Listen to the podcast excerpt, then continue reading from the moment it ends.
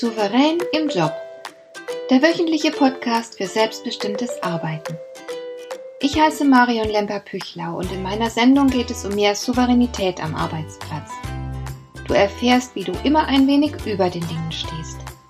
So kannst du deine Ziele erreichen, du bewahrst dir deine Selbstachtung und du ziehst mehr Befriedigung aus deiner Arbeit, obwohl all dem häufig so viel entgegensteht. Finde heraus, wie dir die Arbeit jeden Tag Freude macht.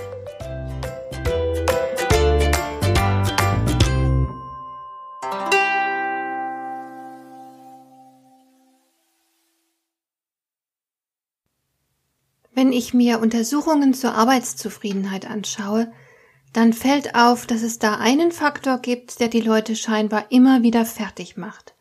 Ich rede vom Chef oder der Chefin. Der AOK Fehlzeitenreport 2018 ergab, dass über 90 Prozent der Befragten ihr Wohlbefinden von ihrem Chef abhängig machen. Sie finden es deshalb extrem wichtig, dass sie ein gutes Verhältnis zu ihrem Chef haben. Der Managerpapst Reinhard Sprenger schreibt in seinem Bestseller über Motivation, Nichts demotiviert so gründlich wie die soziale Inkompetenz des unmittelbar Vorgesetzten. Darum wünscht sich wohl jeder einen Chef, der freundlich und wohlwollend ist, der seine Mitarbeiter wertschätzt und unterstützt, der aufrichtig ist und zuverlässig. Und solche Vorgesetzten gibt es natürlich auch. Aber leider sind sie in der Minderheit. Irgendwo habe ich gelesen, dass nur einer von 50 Mitarbeitern solch einen Chef bekommt.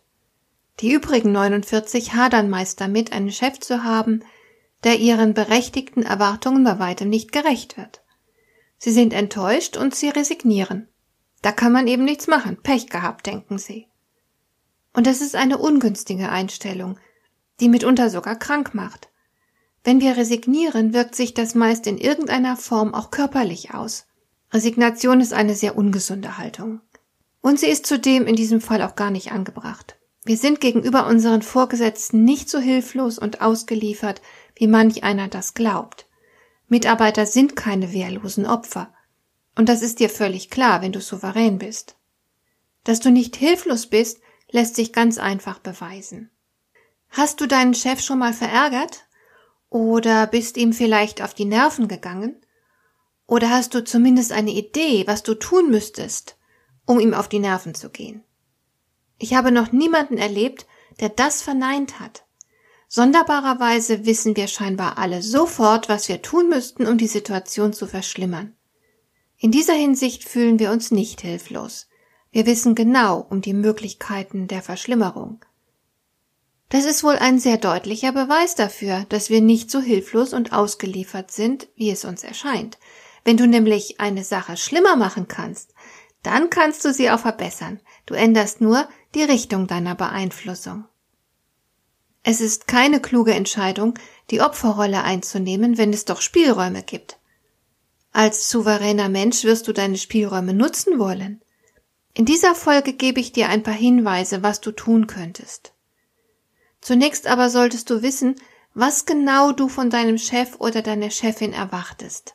Wir haben alle die Neigung, uns auf das zu konzentrieren, was wir nicht wollen.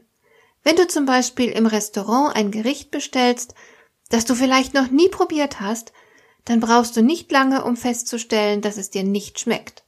Du merkst das schon bei der ersten Gabel, die du dir in den Mund schiebst. Dir ist zwar völlig klar, dass du deinen Teller mit diesem Gericht nicht leer essen möchtest, aber weißt du deshalb auch bereits, was du stattdessen gerne essen würdest? Über diese Frage musst du in der Regel erstmal nachdenken. Und so ist es meist auch mit dem Chef. Du regst dich über die Dinge auf, die dir an seinem Verhalten nicht gefallen. Deshalb weißt du aber nicht automatisch, wie du ihn stattdessen haben möchtest, deinen Chef. Darüber musst du dir zuerst einmal Klarheit verschaffen. Also überlege dir, woran genau du erkennen würdest, dass dein Chef in deinen Augen ein guter Chef ist. Was genau wünschst du dir von ihm? Sei dabei sehr konkret denn du kannst deinen Chef nur positiv beeinflussen, wenn du die Richtung genau kennst.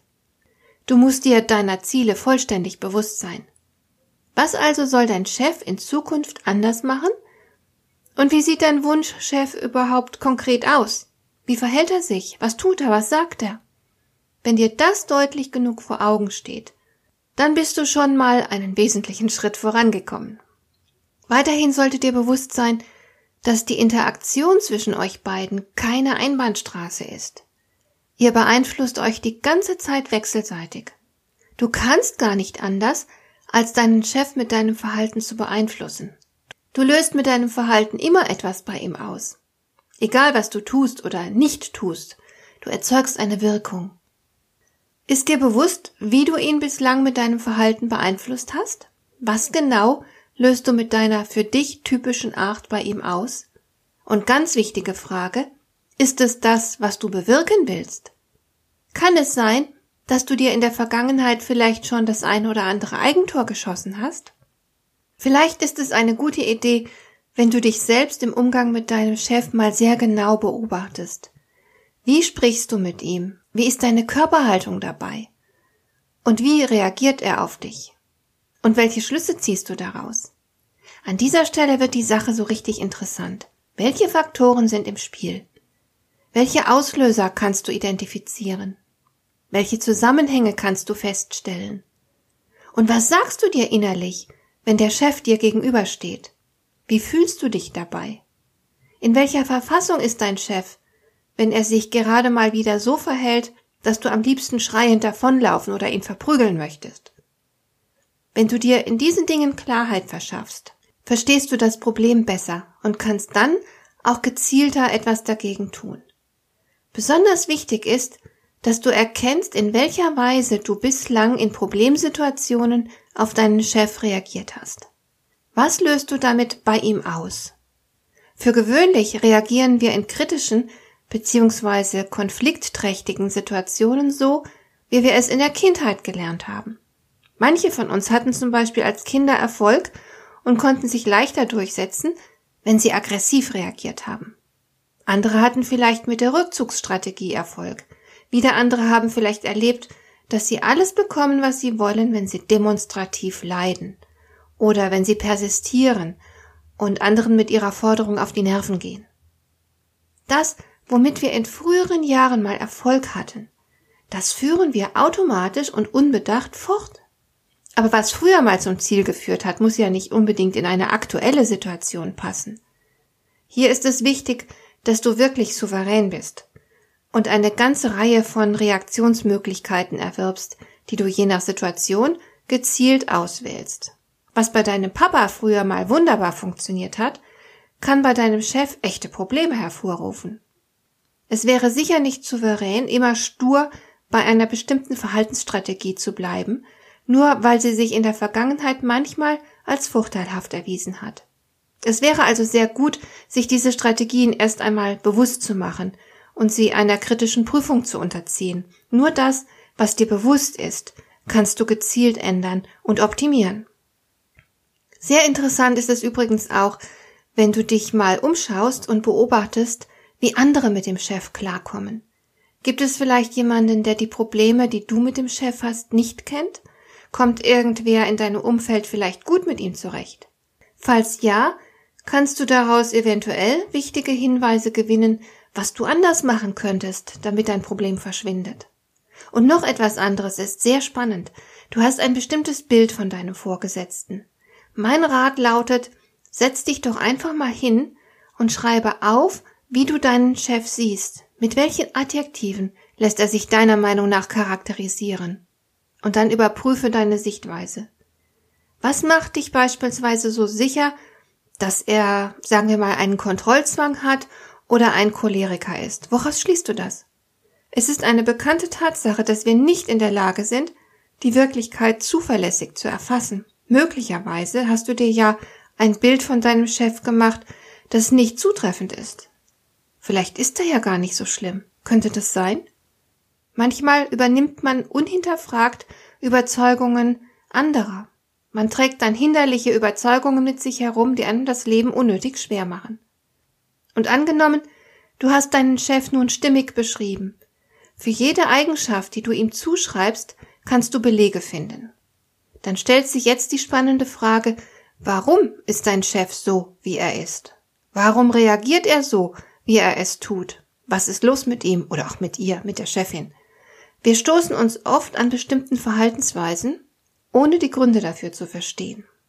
Was ist beispielsweise los mit einem Chef, der meint, alles bis ins Kleinste kontrollieren zu müssen?